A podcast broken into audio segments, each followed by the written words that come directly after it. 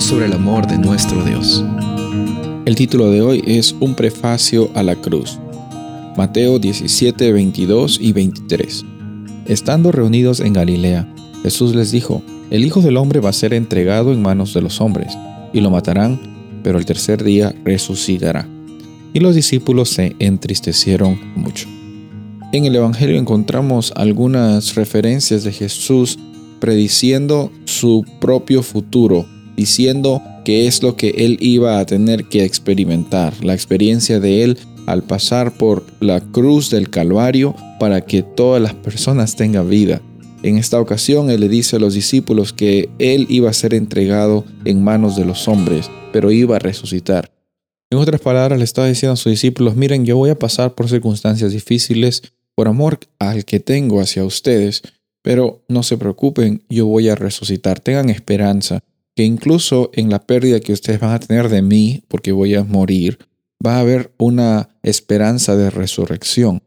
Jesús sabía la misión a la cual él había venido cuando se encarnó como un ser humano aquí en la tierra. Él vino aquí para vivir una vida ministrando a otras personas, mostrando el reino de Dios hacia las personas que estaban eh, interactuando con él y también él tenía claro que él tenía la oportunidad de ser el sacrificio para toda la humanidad. Y él lo hizo con mucho amor. Él lo hizo porque él es amor. Él no lo hizo porque ya pues nadie más tiene que hacerlo, yo lo voy a hacer, como a veces nosotros hacemos algunas acciones.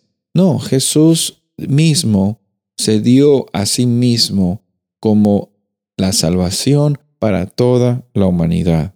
Él nació para morir y vivió para morir. Lo hizo por amor. No fue una experiencia sencilla, pero fue una experiencia que Él lo hizo de todo corazón. Y estaba mostrando a sus discípulos en esta ocasión que iba a haber esperanza incluso más allá de la muerte. Los estaba preparando. Con amor les estaba diciendo, esto es lo que me va a suceder, pero tranquilos, no pierdan las esperanzas, yo voy a resucitar. De la misma forma, hoy día, gracias a la palabra de Dios, gracias a la Biblia, tenemos la oportunidad de saber cuáles son las circunstancias que el mundo va a pasar en los últimos momentos, las últimas temporadas de este planeta.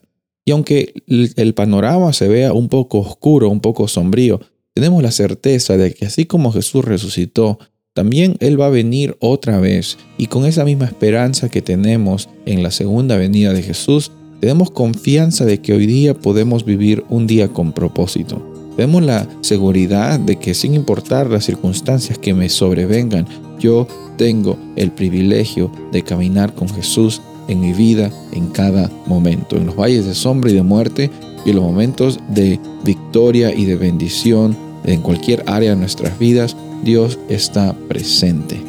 Soy el pastor Rubén Casabona y deseo que tengas un día bendecido.